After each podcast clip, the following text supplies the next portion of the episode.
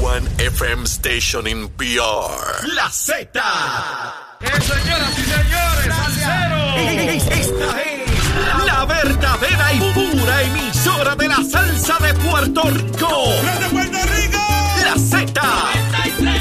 WZNTFM 93.7 San Juan, WZMTFM 93.3 Ponce y WIOB 97.5 Mayagüez. La que representa la salsa en la isla del encanto. De aquí para el mundo. A través de la aplicación La Música Z93. Tu, tu emisora nacional de la salsa. Ya comenzó el programa con más crecimiento en Puerto Rico. ¡Vámonos! Nación Z por Z93. Somos tus favoritos. Nación Z por Z93. Por la mega tú lo ves. Música, deportes, noticias y entrevistas. El programa de mayor crecimiento de la isla mía. ¡Me gusta! Nación Z por Z93.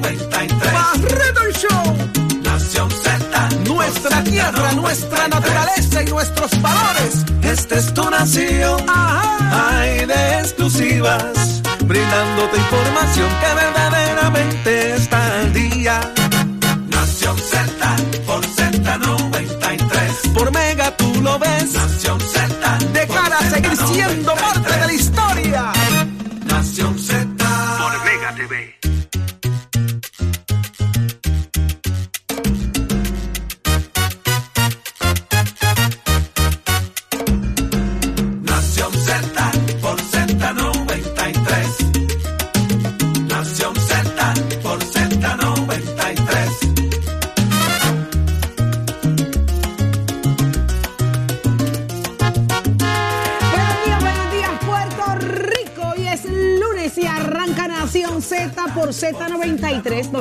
93.7 en San Juan, 93.3 en Ponce y 97.5 en Mayagüez. Buenos días, Jorge. Buenos días, Eddie López. Muy buenos días, Saudi. Muy buenos días, Eddie. Buenos días, Puerto Rico.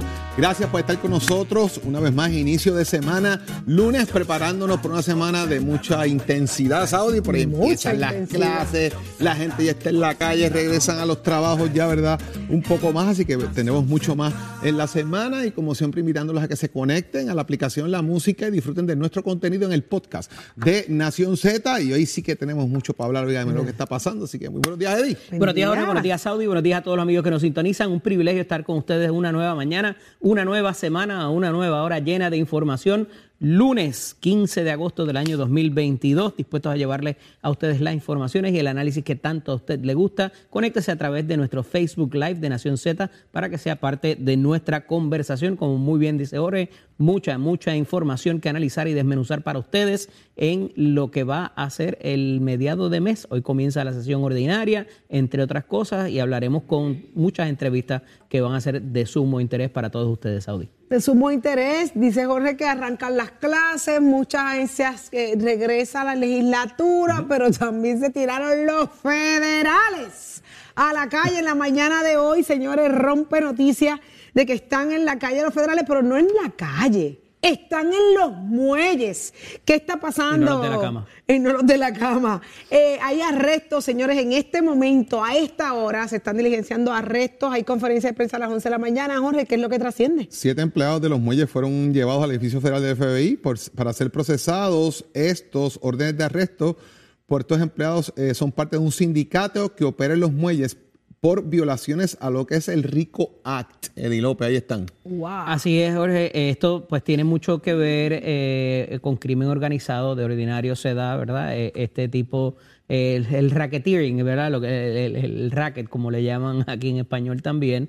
Este, y puede ser cualquier cosa, pero de ordinario, pues si tiene que ver con los muelles, algo está ocurriendo que eh, tiene que ver con eh, trasiego de cualquier tipo de contrabando y tendremos más información a mediodía eh, pero eh, esto ya venía sonando ¿verdad? por lo bajo desde hace algún tiempo, ha pasado en infinidad de ocasiones en el aeropuerto también, así que eh, es necesario con lo que estamos viendo de armas, no, quizás no tanto de narcotráfico, pero lo que hiere la retina recientemente y los tímpanos ha sido el asunto del trasiego de armas, de armas desmedidas y armas ya este, alteradas y todo lo demás que ha provocado esta situación de los asesinatos por encargo y todo lo demás. Así que eh, enhorabuena por esto y hay que de alguna manera erradicar y detener este, porque aquí no, aquí no se hace droga y aquí no se, y aquí no se hacen armas tampoco.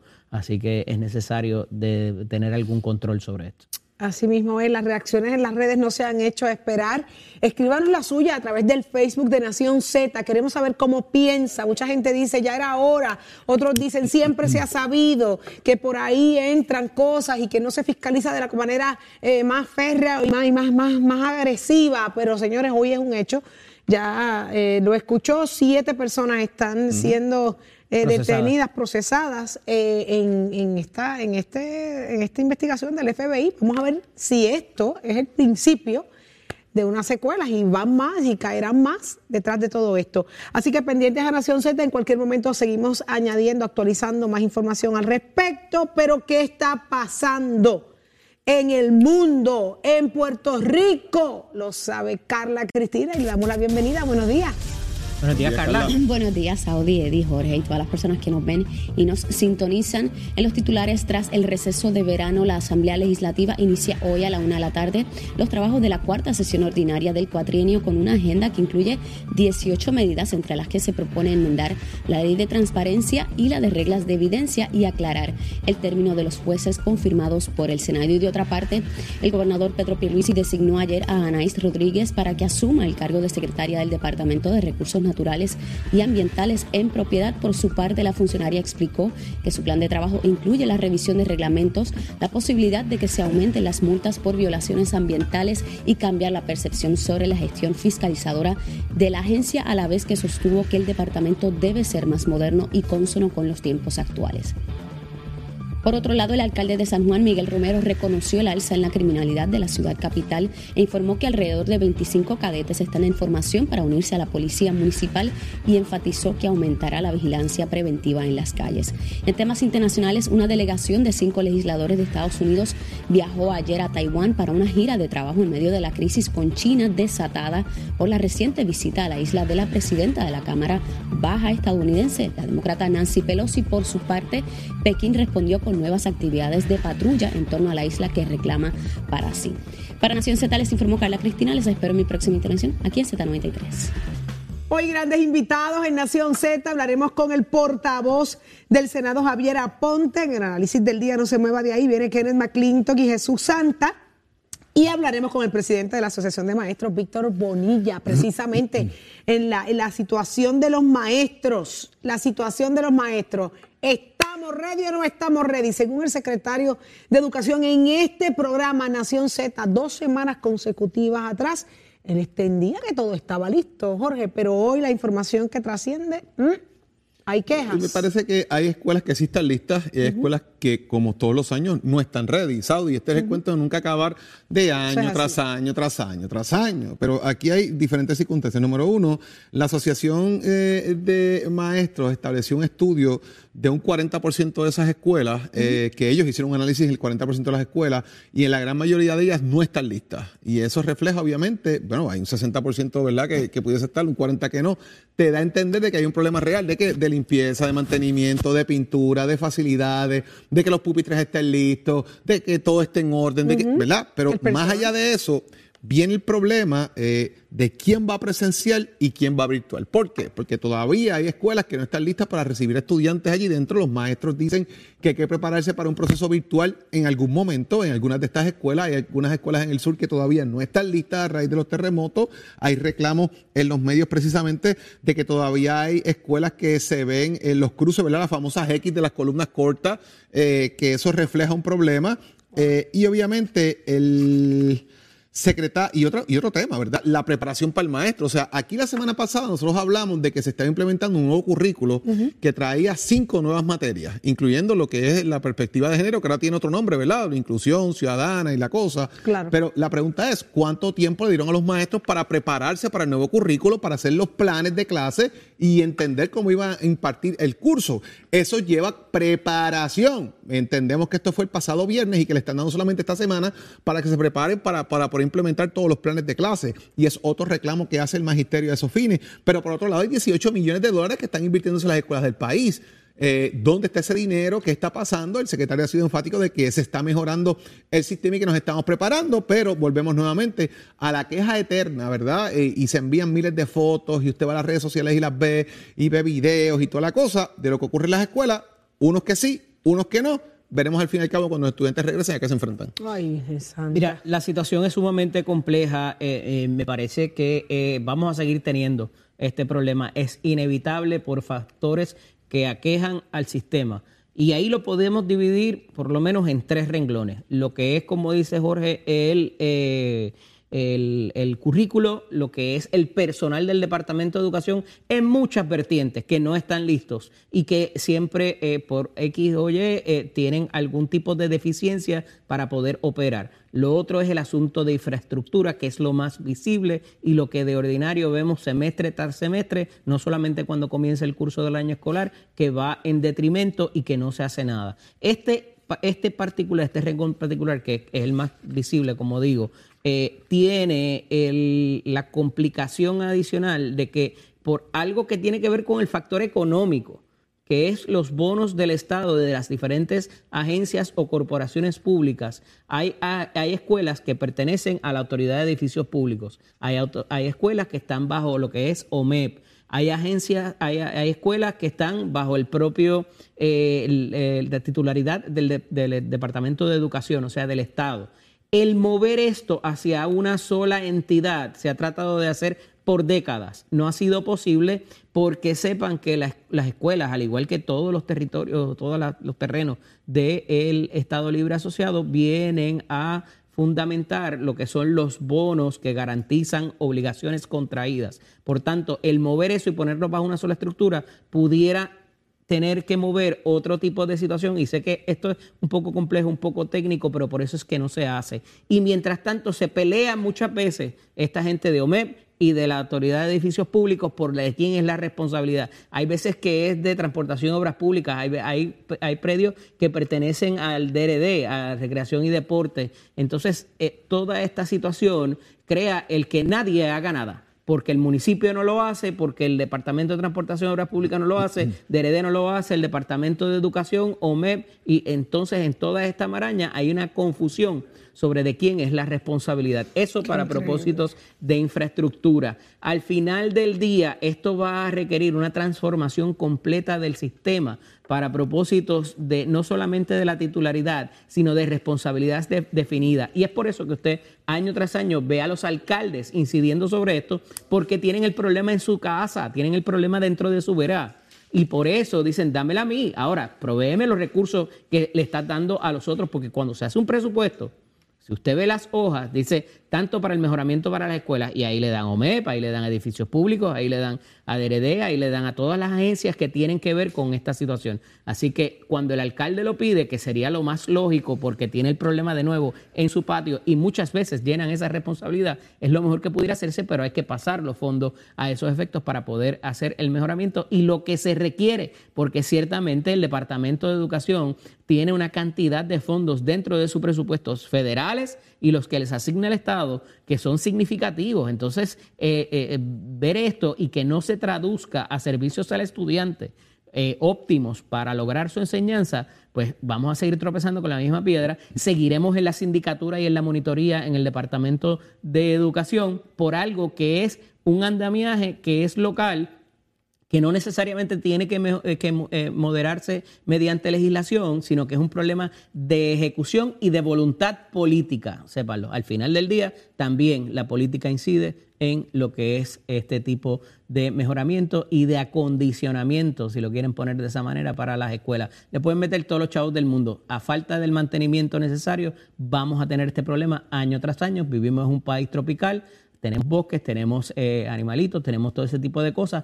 Va a ocurrir. Este no es el único país en el planeta que funciona de esta manera, pero no tenemos el andamiaje jurídico ni administrativo para lograr esta ejecución. Y al final del día ese es el problema, compañero. Increíble. ¿Cuándo fueron los temblores? ¿Cuándo empezaron los temblores en el área sur? Las situaciones allí que se complicaron hace más de Fue a tres principios años. del 2020. Vamos a eh, ponerle casi tres 2019, años. 2020. 2019. 2019. Y Antes de que empezara la pandemia, que fue en marzo del 2020. Exacto, estamos hablando de tres años, tres años. Cuando y empezó la pandemia estaban los refugios allá en el sur. Todavía hoy la noticia es que hay cruces señalando columnas cortas que no están siendo atendidos y no se han resuelto cuando sabemos que hay un batallón de gente trabajando que se ha ido a identificar esas columnas y se supone que estén resueltos. Entonces, todo el análisis que tú haces, Eddie, y la conclusión es, es la perfecta. O sea, es que no, yo no sé qué es lo que falta. Yo no sé si es la supervisión, yo no sé si por qué las cosas se empiezan, no se terminan, por qué las cosas se atrasan y se tardan tanto. Yo no sé si es compromiso, yo no sé si yo. Pero e- es hasta, hasta bochornoso, porque es que yo, yo digo, vienen, por eso es que nos fiscalizan, por eso es que la gente dice, ah, que nos monitorean, que si vienen los monitores federales de, de educación, que si vino el de La sindicatura. la sindicatura, es que no hay manera, es que si las cosas que se empiezan no se terminan, eh, yo no entiendo cómo estamos operando. Lo que, la conclusión mía, que no nos podemos quejar, no podemos quejarnos, que nos vengan a hablar inglés al oído, a regañarnos en inglés aquí, a regañarnos aquí, a decirnos, ustedes no saben administrar, ustedes no saben bregar con el dinero que se les da. Porque es que es una falta, yo no sé si es voluntad, yo no entiendo. Pero hay una realidad, señores. Hay, hay, hay escuelas que no están listas, no lo están. Vamos a ver qué pasa, Jorge, porque habrá tiempo. ¿Cuánto va a tomar? ¿Cuánto tiempo va a, a- a- Creo que a hay, una, implicar hay esto? una consolidación de elementos, eh, Saudi, el tema de las métricas, el tema de la evaluación, el tema más allá de si es OMEP o si es edificios públicos, es que aquí se dieron subastas a, a- a empresas. La pregunta es, ¿a cuántas empresas tienen la capacidad esas empresas de poder hacer todo ese trabajo a la vez? Porque se menciona que son pocas empresas las que están haciendo esto eh, y entonces pues tienen mucho trabajo y tendrían que hacer y tendrían que subcontratar otras empresas para hacer el ¿Están trabajo. preparadas esas Y- empresas Y ahí es de donde verdad? vamos. Bueno, tú vas a una subasta y tú cumples con los requisitos de la subasta. La pregunta es, ¿pueden, por decir un número, 10 empresas aguantar las 800 escuelas? Es la pregunta, ¿verdad? Por, por decir algo. En el sentido de que, para que nos entendamos, ¿cuántas empresas tienen, están trabajando para arreglar las escuelas? Pues, ¿Están cumpliendo? y, y entonces, ¿qué nivel tienen de cumplimiento? ¿Y La métrica de qué nivel de inspección. fiscalización Ahí hay? vamos. O sea, la inspección, la métrica, el, eh, cuánto tiempo le dieron. Este es tu timeline. Eh, hubo cambios en el contrato, hubo enmiendas en contrato, que change order. ¿Qué pasa con esto? Pues me parece que eh, es parte del proceso. Vuelvo y digo, de las que están, hay, hay otras que ya están en cumplimiento y que se arreglaron y que están listas. Pero volvemos, las clases aquí se acaban en mayo. Y volvemos a agosto, y esto no es nuevo, esto es año tras año. Lo que pasa es que tenemos el tema del terremoto del sur encima también. Jorge. Y tenemos otros elementos que nos complican más la vida. Las clases se acaban en mayo, pero no podemos perder la perspectiva que los estudiantes estuvieron en sus casas, esas escuelas estaban disponibles. Ah, eso es lo que te estoy diciendo, Saudi. Las clases se acabaron en mayo. Tuvimos dos meses para meterle caña a no, la no, no, no, tuviste más tiempo ¿Sabes? porque las escuelas estaban vacías de, de estudiantes, Lo estaban que en sus casas. al final del día es que por primera vez yo creo que en la historia no es un problema de que no haya el dinero No. para llevarlo a cabo. Y fíjate que se replica, vemos lo de los embalses, que también uno de los rotativos habla de eso hoy, del dragado de los embalses y muchas otras obras de mantenimiento para nuestra infraestructura que yo llegaría a pensar que si el dinero está disponible y hay para desembolsarlo, lo que hay es una falta de personal y por eso traje eso al principio de mi discusión y de mi análisis, que quizás no haya, como dice Jorge, las compañías suficientes para atajar todos estos problemas a la vez. Y un problema que lo, que sabíamos que lo íbamos a tener porque se está replicando en muchas de las industrias, la industria del servicio, la industria hotelera, la industria de la construcción, de la manufactura, donde no hay empleados eh, porque la gente no quiere trabajar o porque simple y sencillamente no tienen las destrezas para eh, lo que eh, requiere eh, la demanda que existe. Esto es cíclico, ha pasado en otras instancias en Puerto Rico, por eso la oleada en los años 70 y 80 de hermanos dominicanos, hermanos cubanos que vinieron a llenar esa falta de, de, oferta de- para trabajo que ha existido en el país. Y es interesante porque en este caso... Eh, no necesariamente nosotros somos los únicos que tenemos ese problema en Latinoamérica y en los Estados Unidos inclusive, así que eh, cómo se va a llenar esa demanda laboral va a estar interesante porque al final del día me parece que ese es el problema que tenemos ahora, no necesariamente de cumplimiento o un problema de dinero. Oye, estamos a cinco años ya, se cumplen ahora en septiembre, de el paso de los dos huracanes. Y insisto he insistido sobre esto. Cuidado con la pérdida de fondos por no haber sido utilizados. Eso es algo que pudiera tener una fecha de caducidad.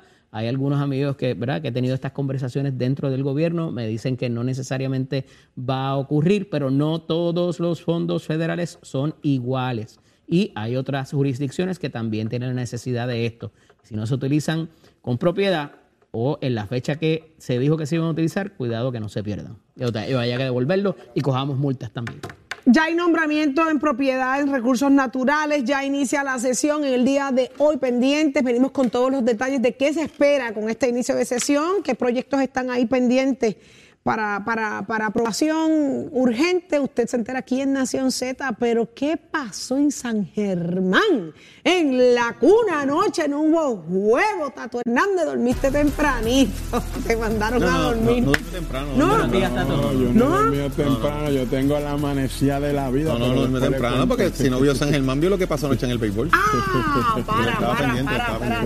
Adelante, Tato, buenos días. Que yo le dije a usted. Pero y que- qué lindo tú te ves con esa camisa. Paren esto. Señores, si usted no está viendo esto, usted se lo está perdiendo. Tiene que ver a Tato Hernández con esa camisa. yo Te Buenos muy guapo, Puerto Tato. Rico, y muchas gracias a Dios y a mi señora madre que hizo este ser tan bello. No tengo la culpa de ser tan bonito, así que ustedes, pues con calma se me aguantan. Yo le dije aquí, le cité a ustedes tres que el licenciado que está su mano izquierda en la cámara le iba a cambiar la sonrisa después que pasara la segunda temporada del béisbol. Y él llegó aquí joncando. ¡Ah! 22 juegos. Somos invencibles. Todavía queda el mes de agosto y falta el mes de septiembre y los Yankees no le está yendo muy bien, que digamos, señores y señores. ¿Tú te imaginas que ese hombre que se mandó a hacer un gabán, un atuendo, unos zapatos, el carro le pintó la bandera de los Yankees y todo eso? En Todo eso. septiembre ese equipo no entre, se va a tener que mudarle a Puerto Rico, pero eso lo vamos a hablar ahorita. Vamos ahora con el baloncesto superior nacional. Viene el juego. Bayamón visita a la cancha de Arkelio Torres, la cuna del baloncesto, para el cuarto juego. Desde las cuatro y media, it's raining a lot in the area. Estaba en Bachao. Estaba aquello allí que la cancha cogió una meda, la condensación, que allí no se podía jugar. Vamos a ver la condensación, si mi director lo sube por ahí, del video cuando los árbitros están hablando con los jugadores de si se va a jugar o no se va y lo que contesta Ángel Rodríguez, que es el capitán de los vaqueros de Bayamón. Vamos a ponerlo por ahí. Te voy a ser bien honesto, bien honesto, bien honesto. No se puede jugar así. Yo llegué aquí a las 5 de la tarde. A las 5. La cancha no es lo que está haciendo ahora. La cancha está apta para jugar, no al 100%, pero está apta para jugar. El juego lo vamos a empezar. Cualquier cosa que pase, es que se va a jugar para poder jugar, se va a tener que jugar un 50%.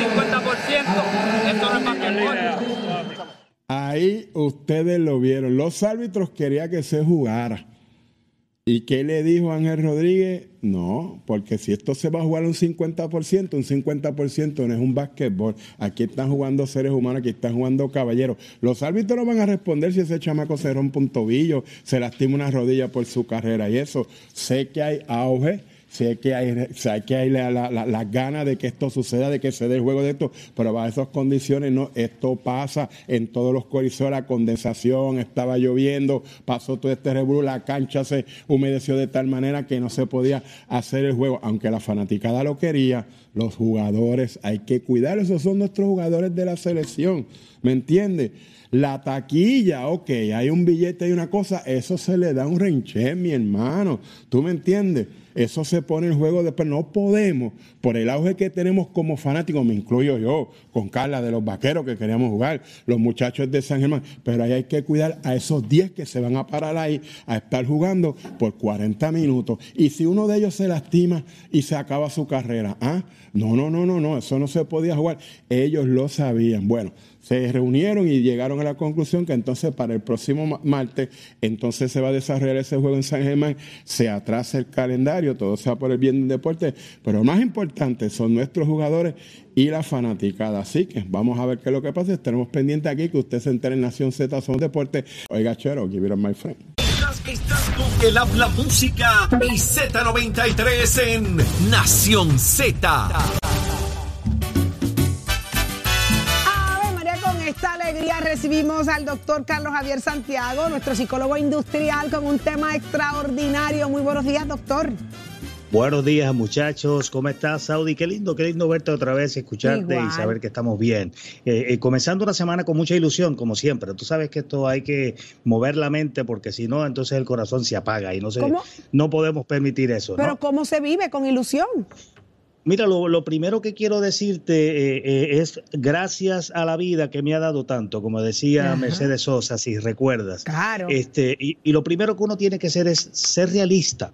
El tema de hoy es precisamente porque varias personas me lo han pedido por eh, la línea directa de carlosjaviersantiago.com y quiero decirte, mira, lo primero que tienes que hacer es eh, date cuenta dónde estás, date cuenta lo que tienes, date cuenta de, la, de la gracia que la vida te está dando a pesar de las, de las vicisitudes, a pesar de, de lo que el camino te presenta.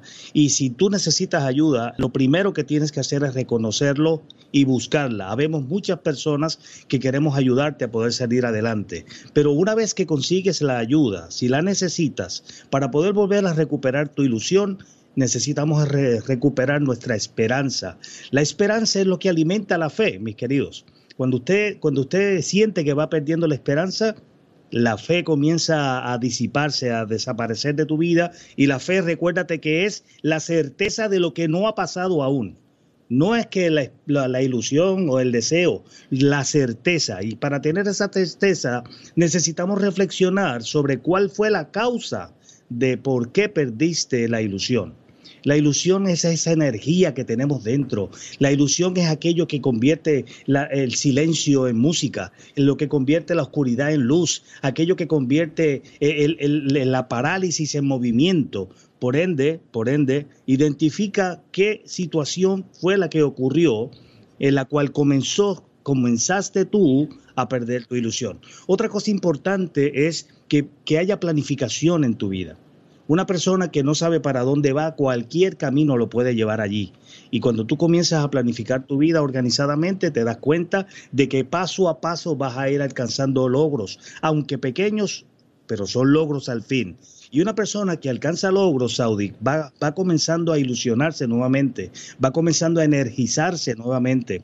Algo importante también es que limpies tus círculos más íntimos, no permitas que lo- la toxicidad de las demás personas puedan entrar a tu ambiente más cercano, a tu vida personal, a tu alma, como le decía yo a, a los participantes este fin de semana de mi Master Weekend de liderazgo, le decía, no puedes permitir que tu ser interno, tu alma, tu alma, ¿verdad? Sea, sea impactada por personas que realmente no tienen claro hacia dónde van, no tienen claro cómo convivir con los demás, no tienen claro cómo alcanzar ese nivel de plenitud que todos queremos tener, que muchos le llaman felicidad, pero yo le llamo plenitud.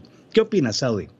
Interesante, esa parte donde de- habla claramente de no permitir que las cosas o las vibras negativas, las personas que tienen este peso tan grande sobre sus hombros, que viven cargándolo a veces hasta con placer y gusto, porque hay gente que le encanta ser negativo, hay gente que le gusta cargar y tratar de contaminar al otro.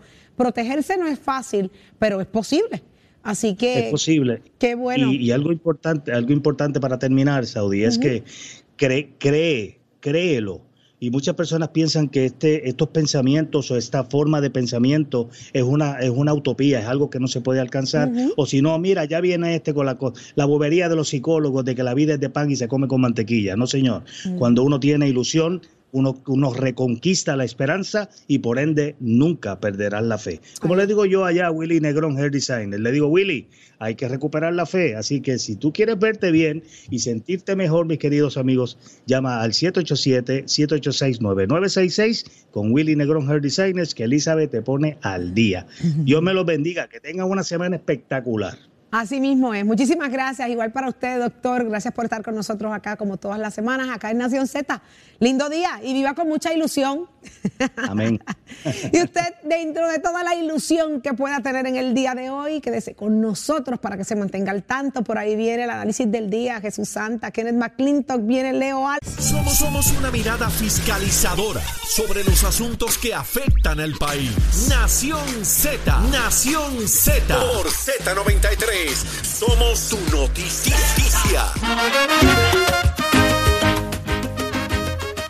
Qué interesante, ah, hoy trasciende información, señores, de que fueron impugnadas, fue impugnada la elección en Guayama. Eh, allí como que a- apareció gente que no está registrada, eh, aparecieron como que estaban enlistados allí. ¿Qué fue lo que pasó en Guayama? Aparenta ser 16 personas que no respaldaban la candidatura de quien ganó esa elección especial. Se trata de la 7 presidencia de la agosto, comi- eh, del Comité Municipal por el PNP. Por eso. Eh, Gloria Mari Jaime, eh, quien aspiró en este caso a presidir el Comité Municipal del Partido No Progresista, 16 personas que no respaldaron esa candidatura, aparecerían de alguna manera como miembros eh, de lo que se determina en las filas del Partido Nuevo eh, eh, Progresista como equipo de composición de unidad. Y esto parece ser un grupo de personas que en las unidades electorales firman algún tipo de endoso a la candidatura de la figura. Estas personas no respaldaban a Gloria Mari Jaime, sin embargo respaldaban a Fernando Sanabria. Y lo habían dicho públicamente, así trasciende y han levantado eh, de que aquí se, hay una impugnación porque hubo nombres que no respaldaban a personas, eh, endosos mal levantados a esos fines, así que se impugna y ahora queda en manos del directorio del Partido Nuevo Progresista pasar juicio sobre el alegato de la impugnación y ver qué va a pasar al final del cabo, ¿verdad? Gloria Marí Jaime tuvo eh, 1.110 votos, Fernando Salabria 481 y Jorge eh, Pirijo tuvo 361 votos el pasado 7 de agosto por la presidencia del Comité Municipal del PNP en Guayama. Lo interesante de esto, compañeros, es que es la segunda vez que se reclama esto en menos de un mes, porque en eh, la elección también para la presidencia municipal de Mayagüez, uno de los candidatos estaba argumentando que también ocurrió lo mismo, que había unos endosos que habían sido firmados y juramentados mediante declaración jurada, y había una gente que dice, oye, yo no firmé ahí, yo firmé para el otro.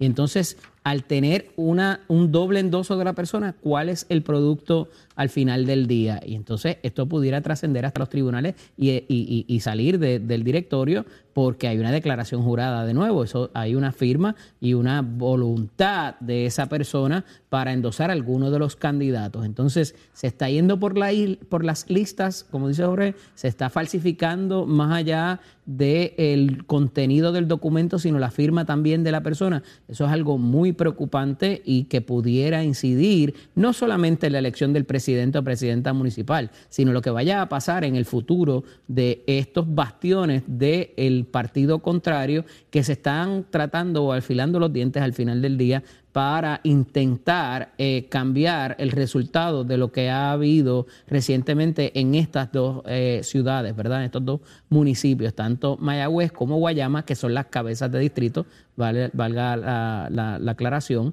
eh, por razón de lo que ha habido de eventos eh, de alegada corrupción en algunos de ellos. Ya en el caso de Guayama, pues ha habido una convicción como tal eh, por declararse culpable el alcalde. Así que va a estar interesante cómo vaya a repuntar esto y también, ¿verdad?, con lo vocal, que fue el candidato Sanabria en el caso de Guayama contra Gloria María Jaime, no solamente por este asunto, sino por algunos otros también, eh, y ha estado eh, de- haciendo la denuncia sostenidamente, a pesar de que, eh, eh, como dice Jorge, el margen eh, fue bastante amplio. Y por eso es que no van a revocar la elección, Claro. porque la- es demasiado, de- o sea, la cantidad de personas que están impugnando esto no hacen diferencia en si la elección cambia o no.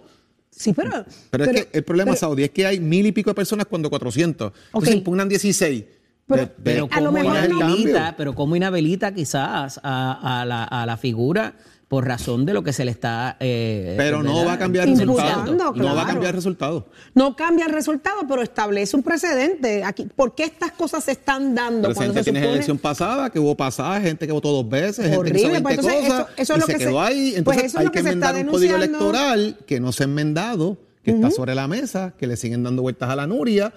Al ¿Por fin y al cabo parece que no va a pasar nada. Ah, porque no se ponen de acuerdo y hay que decir. Pero ¿quiénes pero no se vuelvo y ponen te de digo, acuerdo? una los, vez PNP casualidad. los- los populares quieren hacer unas cosas, pero Ajá. necesitan el voto de los PNP porque no hay, no hay mayoría en la legislatura para aprobar ni una ni la otra y tienen que tener concesiones con todo el mundo y ahí es donde está la ficha de tranque. Ole, pero como he dicho sostenidamente aquí, una vez es casualidad, la segunda vez te levanta sospecha, la tercera ya es por diseño, hermano, porque tú sabes, eh, se está argumentando lo mismo en varios sitios distintos. ¿Dónde está el problema entonces? Qué en la estructura que está mal hecha en el proceso y lo están dejando pasar. Punto. Y- y Entonces, el vuelven a problema es que dejarlo tienes una- pasar. y tienes unas pelas aquí, y vuelvo y digo pelas, las ventajas son grandes. O sea, si fuera una, una elección de 100 votos, como la de Humacao, por ejemplo, que hubo que ir al recuento para rectificarlo, y se da un ejemplo como ese, Lo que tú dices es que no hay ahí. necesidad de hacer esto cuando el margen es tan amplio. Pero es que tienes un margen amplio que al final del día, cuando vayas a revocar, no tienes una figura que diga, mira, esto es un asunto de, esto es una elección de 50 votos.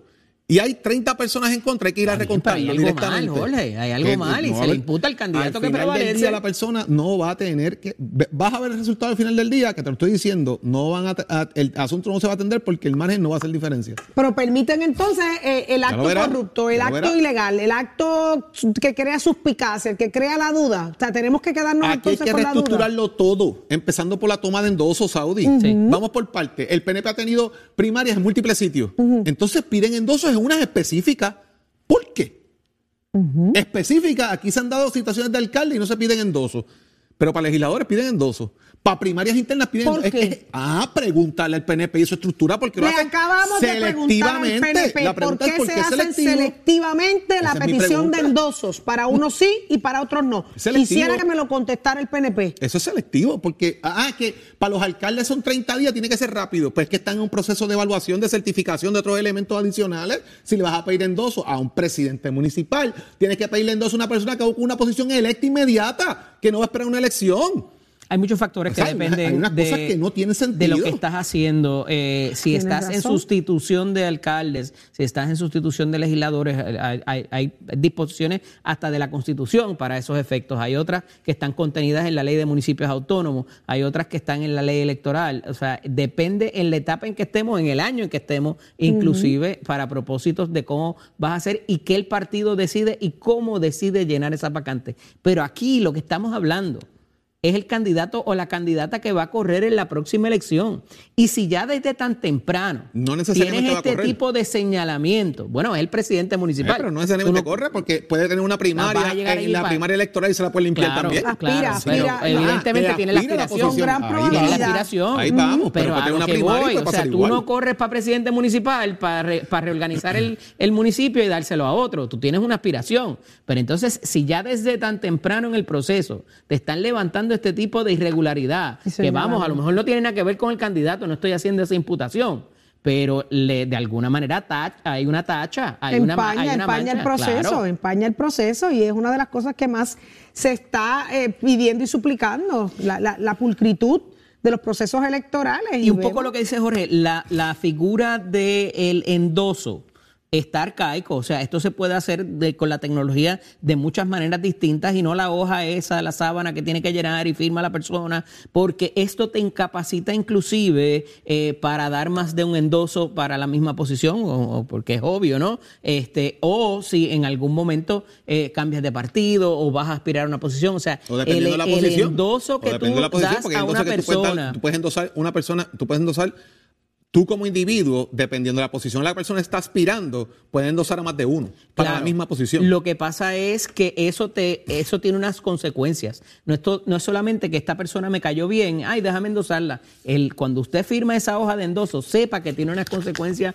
en ley, además de la declaración jurada que usted llena ahí, como que es usted y que no está haciendo el, para, para la misma posición, en este caso para el presidente municipal, eh, no puede haber, porque es contrario, es una antítesis el, el tú eh, eh, endosar a dos personas para una misma posición. Si hay alguien que lo está haciendo, si hay alguien que está llenando esas, eh, esas hojas indebidamente, pues eso es otro asunto Y también. estas personas alegan que eran alrededor de cuántas? 16. 16, 17 personas que eh, no, no estaban apoyando a Glory Marí y aparecieron como que sí, como que en efecto sí habían votado. ¿Cómo fue? ¿Cuál es el issue, Jorge?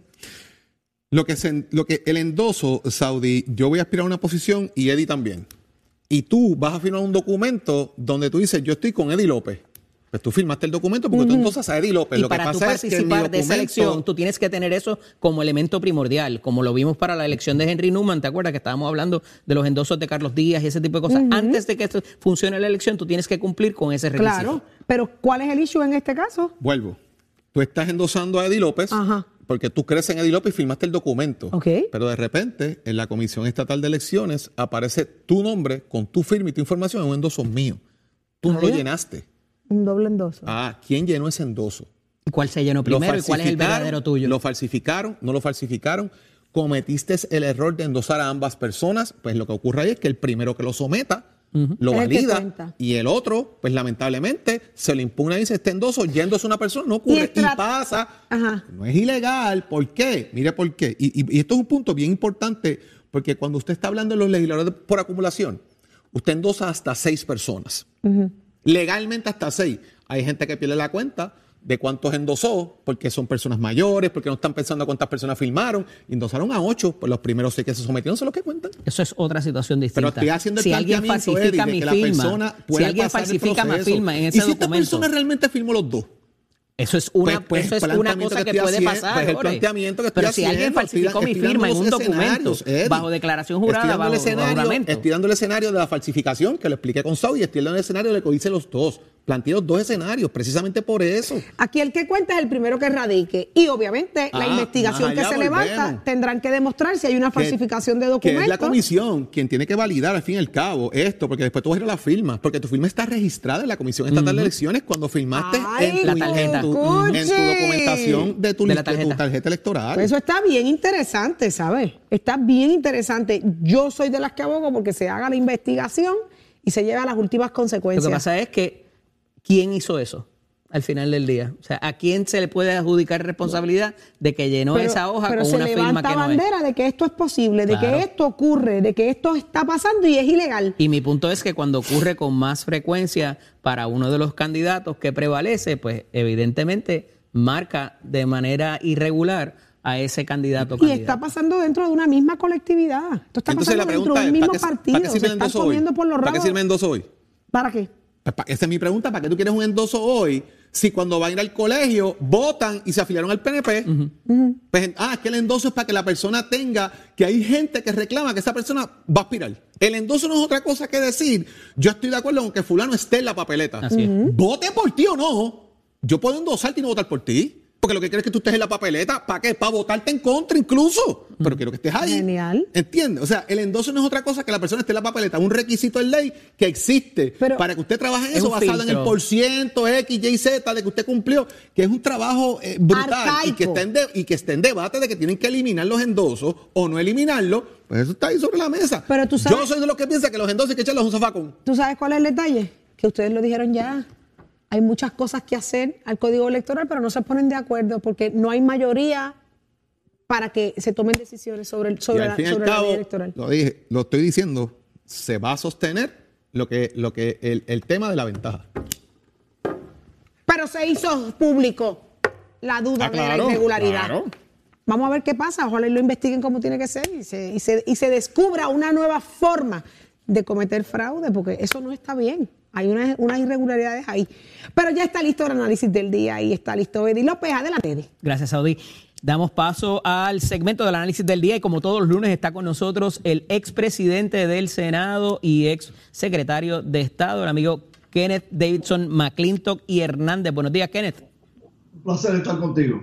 Y está con nosotros también el amigo presidente de la Comisión de Hacienda de la Cámara de Representantes, Jesús Santa y Rodríguez. Buenos días, Jesús, bienvenido.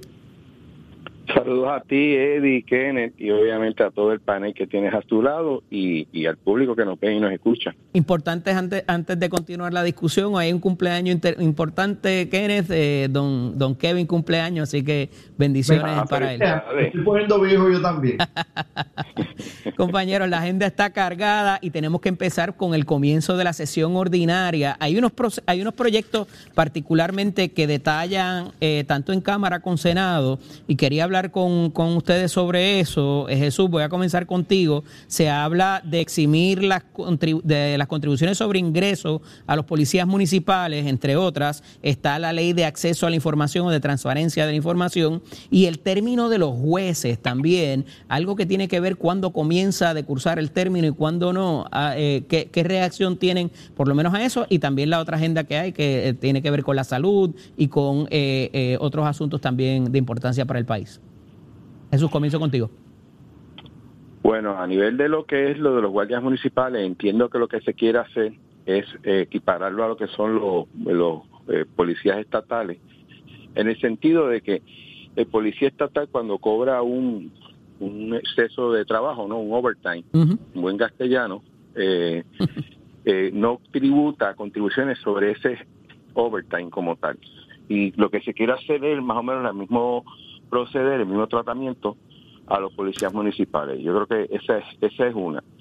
El otro con lo de los jueces, obviamente, yo me imagino que tiene que ver con, con el proceso de nombramiento y qué se tarda o qué no se tarda y poner una fecha fija o por lo menos determinarla desde cuándo que realmente comienza su su, pro- su proceso de juez, ¿no? Su término como tal.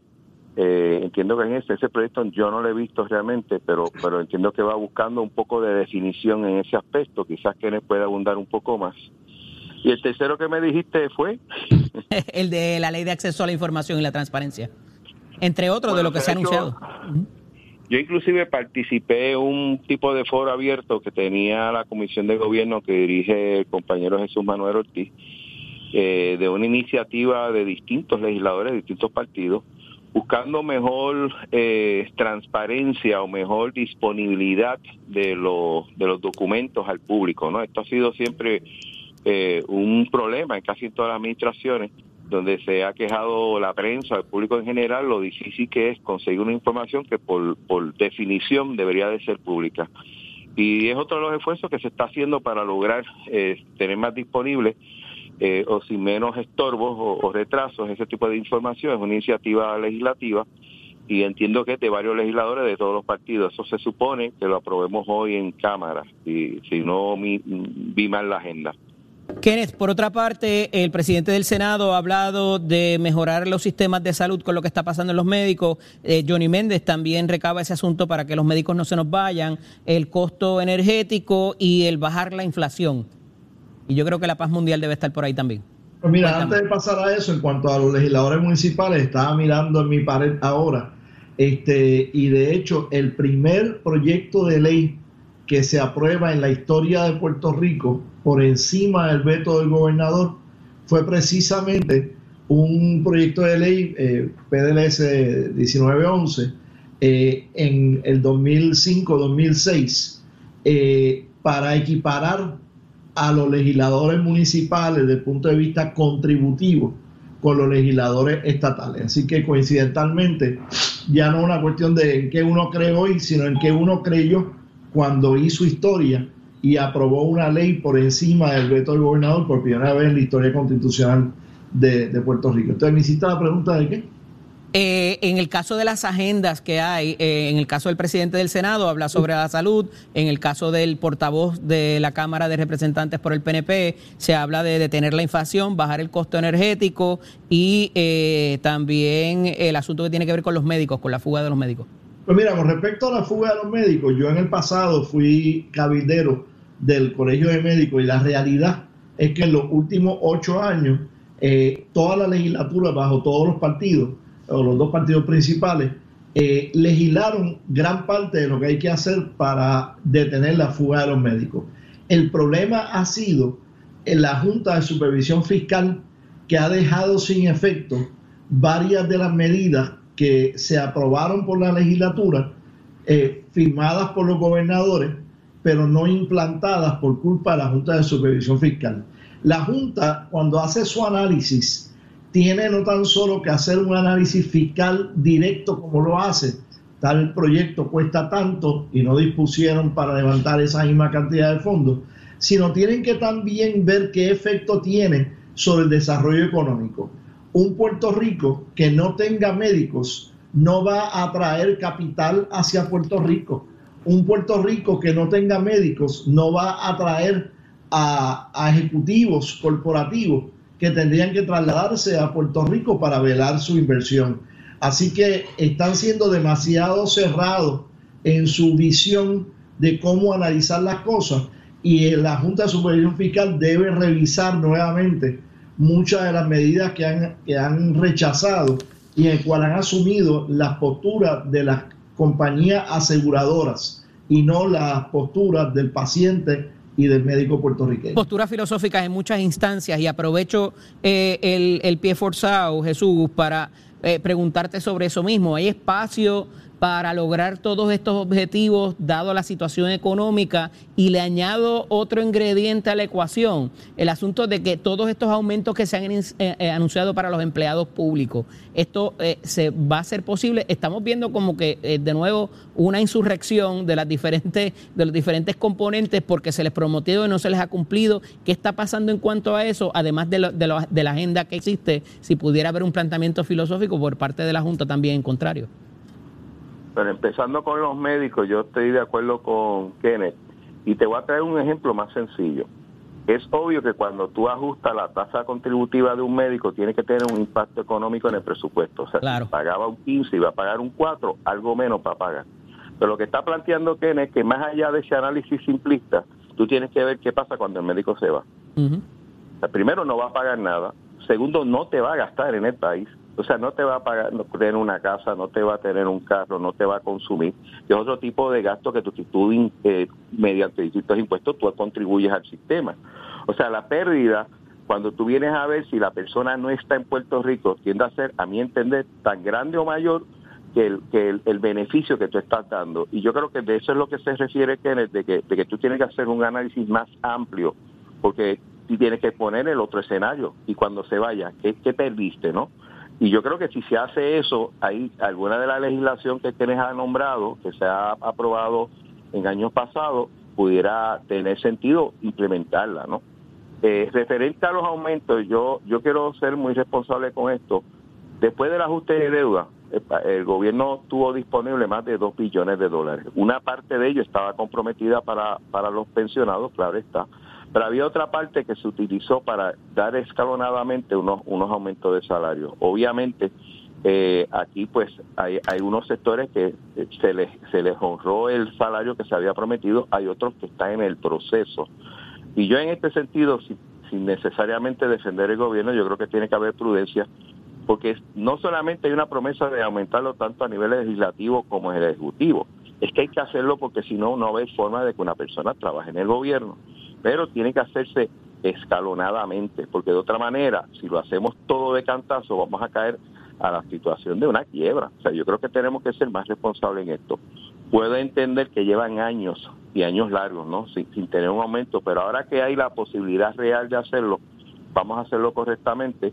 Yo sé que también está el, la dinámica de la presión, que eso es, eso es válido y de hecho es necesario en una democracia, pero yo te aseguro que si, que si se hacen las cosas bien, vamos a lograr en términos de, dos, tres años poder ajustar los salarios del gobierno a uno que sea más competitivo para el bien del país y para el bien de los empleados. Kenneth, eh, ya para concluir, eh, me traiciona el tiempo, eh, políticamente, para propósitos de la agenda que tendría que venir de, del proyecto, de los proyectos de Fortaleza, ¿qué debería estar proponiéndose en el tiempo y espacio que estamos históricamente aquí, más allá de lo que los presidentes legislativos o los legisladores eh, tengan a bien presentar? ¿Qué debería estar mirando la Fortaleza? Bueno, cualquier proyecto de administración que la legislatura tenga bien aprobar sería bueno, porque creo que si han aprobado cinco o seis proyectos de administración en lo que va el cuatrenio es mucho. Yo creo que tienen que buscar un poquito de balance eso. Yo creo que nosotros en el 2005 al 2008, aún por encima de irnos por encima de los vetos del gobernador, le aprobamos a Aníbal Acevedo Vilán muchos más proyectos de administración de lo que esta legislatura le ha aprobado a, a Pedro Pierluisi. Pero fíjate la premisa que te hago, políticamente, ¿hacia dónde debería estar cargada la agenda de Fortaleza ahora mismo, con lo que está pasando, que conocemos que está pasando en el país? Bueno, yo creo que entre, entre otras cosas, eh, más que buscar la cuestión política, es la cuestión de, de, de, de los policies, no de la política partidista. Este, y deben estar eh, bregando con la salud y deben estar bregando con la educación. En cuanto a la criminalidad, yo creo que ya hay bastantes leyes en contra de la criminalidad. Lo que hace falta es básicamente el enforcement y que los jueces hagan su trabajo y no tengan los casos atrasándose en los tribunales eh, por los tiempos en que a veces se atrasan en los tribunales. Pero en la educación hay mucho que hay que hacer. Por ejemplo, las escuelas alianza, los charter schools, el Departamento de Educación no le quiere pasar el dinero que por ley ya se ha legislado para que se le pase y dicen que no hay chavo. ¿Cómo que no hay chavo? Si esas escuelas están atendiendo a unos estudiantes que si no lo atendieran tendrían que atenderlo el sistema, sistema público. Claro. Gracias a ambos por estar disponibles para nosotros. Hablaremos la próxima semana. Que buen día. Un abrazo. Bueno, Saudi, pasamos contigo. Gracias a los tres por ese análisis tan completo. ¿Y dónde está Tato Hernández? ¿Qué está pasando en la doble A? Espérate, espérate, espérate, ¿qué es? Pero y el medallón que te tiene ese cuello tumbado. ¿Qué pasa, Tato? Ya usted sabe, antes de empezar con los deportes, miren aquí, miren aquí. ¿Qué es? Segundo lugar, categoría los satos, nada más que lubricado. ¿Cómo es Ay, eso? bendito, en un cosa de deporte se la dejé caer de qué manera. Me llevé el segundo lugar, así que ya usted Ay, sabe. ay, ¿quién se Ya, llevó el primero? La medallita. El primero son de Ponce. Bueno, para que usted quedaba más carrito que yo, yo la me eché siete. Ahora de 14 Pero no te estoy pidiendo porque no me lo, no, te, no sea peleón. ¿Quién ganó? Ponce. Ponce. Y- Ponce, y, y tú segundo. quedaste Yo corrí segundo. por Cagua, llegué segundo y tercero Carolina. Con, con lubricación nada más en el carrito. nada más en, ese- en esa categoría de lubricación. Una pela nada más. fue lo que diste allí, entonces. Sí, yo nada más tenía Así que eso. carritos. Allá los que echaron 100 y no llegaron más. ¡Buah! Así que ya usted sabe cómo es eso. Gracias al alcalde Felicidades, de por toda la facilidad. El tremendo ventazo que se dio allí todo este fin de semana. Jueves, viernes, sábado y domingo. Mucho deporte Junco. Después va a tener muchos resultados de todo lo que está pasando. Mientras tanto, en el béisbol, antes de entrar al doble A, me acaban de informar que hay una urbanización en Humacao.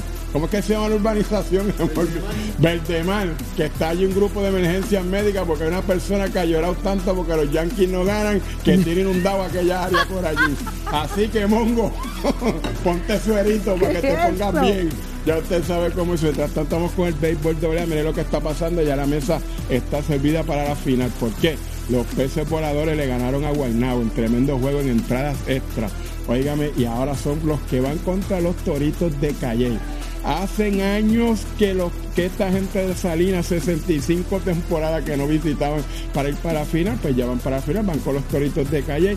Vamos a traerle detalles de esa gran final. Así que muy pronto por aquí usted se entere en Nación Z. Llévatela, señor.